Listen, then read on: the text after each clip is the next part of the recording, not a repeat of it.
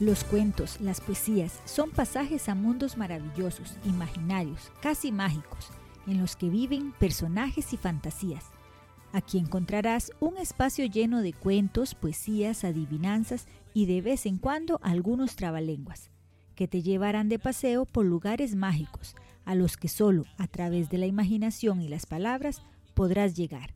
Así que vení para contarte, mundos de imaginación y fantasía. Soy Rochi y el cuento de hoy es El canto del yigüiro, del autor costarricense Carlos Luis Sainz.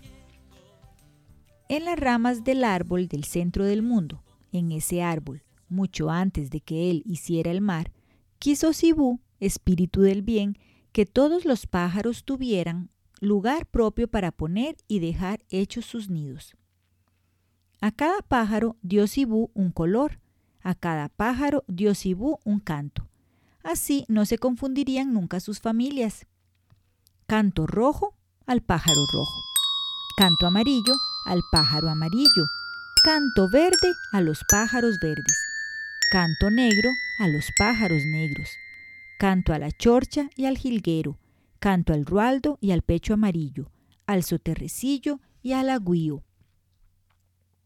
El vi, espíritu de lo malo, el maligno, envidioso y para no ser menos que Sibú, salió al trillo recogió arcilla de la cueva de la iguana, la amasó, le dio forma de pájaro y lo puso a secar al sol. Ya seco, lo pintó con todos los colores, rojo, verde, amarillo, anaranjado, negro, azul, morado, blanco. Está bien, no le falta ningún color, se dijo el maligno.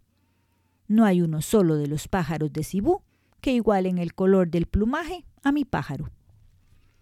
Toma en sus manos al recién hecho pájaro todos colores y le mandó, vuela.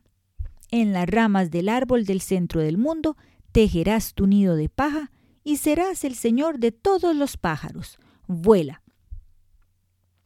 Cuando vio Sibú que el pájaro todos colores llegaba a las ramas del árbol del centro del mundo, tomó su pito, su ocarina de barro y sopló tanta música que todos los pájaros del árbol se encantaron y cantaron sus cantos de colores.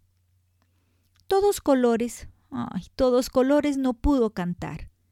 El vi no tenía el poder necesario para crearle un canto propio que saliera de su garganta. Mudo, en la rama en que se paraba, todos colores quería cantar, quería tener su canto quería ser como todos los otros pájaros del árbol. Sibú comprendió y pensó así. Aunque por mano del maligno, sin embargo, todos colores ya está hecho y es uno más en la creación.